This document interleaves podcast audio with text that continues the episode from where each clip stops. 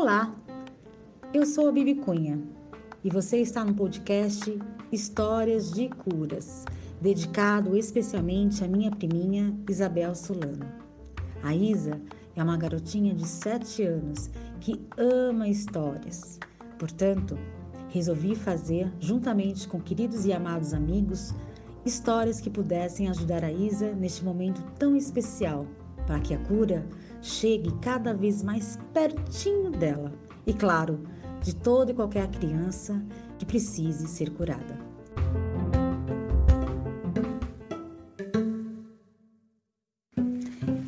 Em momentos de desafio, sabe o que a vida nos pede? Coragem! E é por isso que nós decidimos fazer histórias que curam para você. Então, ouça com muita atenção. Prepare o seu coração. Desperte sua alma para um lugar muito além da sua imaginação. Um beijinho para você e cure-se.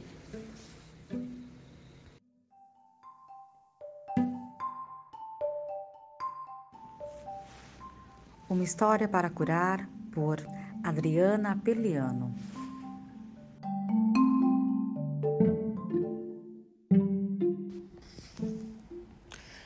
Bom dia, Isa.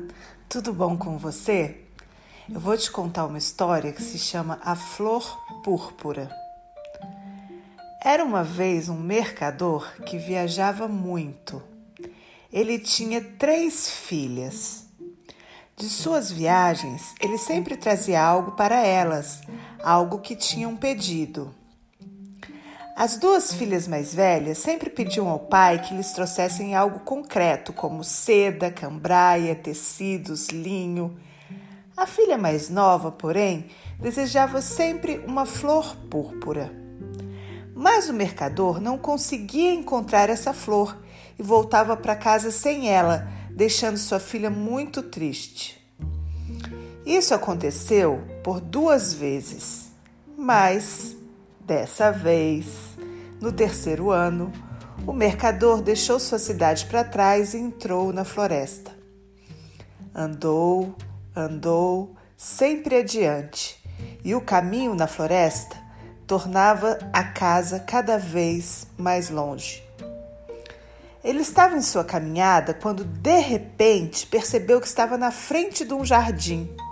Então pensou: Epa, espera aí, vou entrar nesse jardim e ver se encontro a flor por aqui. Ele entrou no jardim e viu uma quantidade infinita de flores. O ar estava maravilhosamente perfumado e lá, entre tantas outras flores, viu a flor púrpura que tanto procurava. Ele foi até a flor para colhê-la, porém nem tinha tocado direito na flor quando ouviu um barulho intenso que o deixou muito assustado. De repente, um monstro horrível começou a sobrevoá-lo. O mercador ficou sem saber o que fazer e o monstro lhe disse: Bem, meu caro mercador, se você quiser ficar com a flor, ela é sua mas em troca eu quero a sua filha. E para deixar sua filha feliz, você pode ficar com esse anel.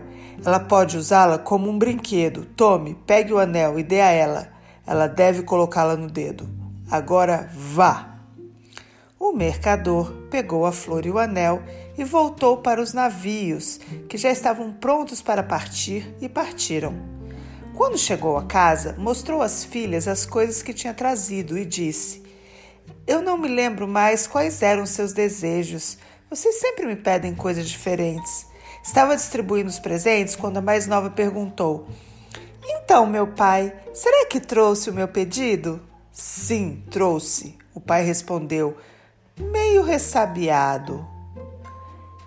Ela se alegrou intensamente, começou a brincar com a flor e queria saber onde ela tinha nascido, queria até mesmo visitar aquele lugar. Da flor emanavam as mais deliciosas fragrâncias. Ela cobriu seu pai de perguntas. Mas, pai, onde fica o jardim que você colheu a flor? Onde você encontrou? O pai respondeu: Minha filha fica muito, muito longe daqui, para além de muitos mares. Primeiramente, ele pensou: se eu lhe der o anel agora, ela saberá imediatamente que tipo de jardim é aquele. Hesitante em não lhe entregar ainda o anel, mas por fim considerou: que seja como tiver de ser, tenho que acalmar minha filha, que faz tantas perguntas para que ela não fique pensando coisas. Então ele disse à filha: Bem, filha, tome esse anel para que você sossegue durante esse ano. Mais tarde, quando o ano estiver chegando ao fim, levo você comigo em meu navio e mostro o jardim onde colhi essa flor. Mas, assim que ela pôs o anel no dedo, foi transportada para o jardim, o que lhe agradou muito. Ela pensava: como vim parar nesse jardim? Que lugar maravilhoso! Ao seu redor, mil flores com seus perfumes maravilhosos e um palácio que brilhava como se tivesse sido folheado a ouro. Estava encantada de tantas maravilhas, nem sabia direito o que fazer. Sentia-se tão bem que nem percebeu o tempo passar. E pensou consigo mesma: então é aqui que nasceu a flor púrpura. Ela passou um dia inteiro de felicidade. Entrou pelo palácio e encontrou um belo quarto de dormir e uma cama já preparada para ela, forrada de travesseiros, muitos tapetes e espelhos por todos os cantos. Era esplendoroso. Ela não resistiu ao cansaço e adormeceu. Quando acordou, sentou-se à mesa, encontrou de tudo para comer, música e tudo que ela podia ter.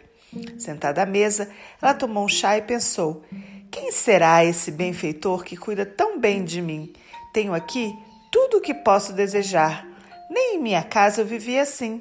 Mostre sua cara, senhor dessa casa. Deixe-me ver quem é você.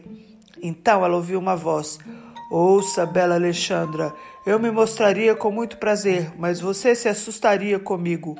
Eu quero lhe dar tudo o que você sempre desejou. Eu sou sua folha púrpura, mas não posso correr o risco, não posso deixar que você me veja. Eu sou horrível. Minha imagem assustaria você. Contudo, ela respondeu: Mostre sua cara, senhor dessa casa. Eu não me importo, eu não tenho medo de você. Está bem, vou realizar seu desejo. Vou mostrar-lhe o meu rosto, mas cuidado para não se assustar. De repente, surgiu um monstro tão horrível, tão horrível, que a moça desmaiou. Quando voltou a si, ele perguntou: Então, conseguiu me ver? Está tudo bem, meu senhor. É bom que tenha se mostrado. Agora não o temerei mais. Alexandra ficou contente e continuou se divertindo bastante. A certa altura, ela sentiu muita saudade de casa.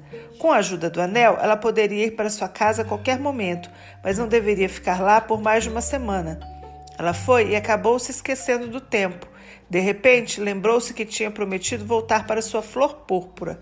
De volta ao jardim, ela vê seu senhor com a flor púrpura em seus braços, morta e rígida.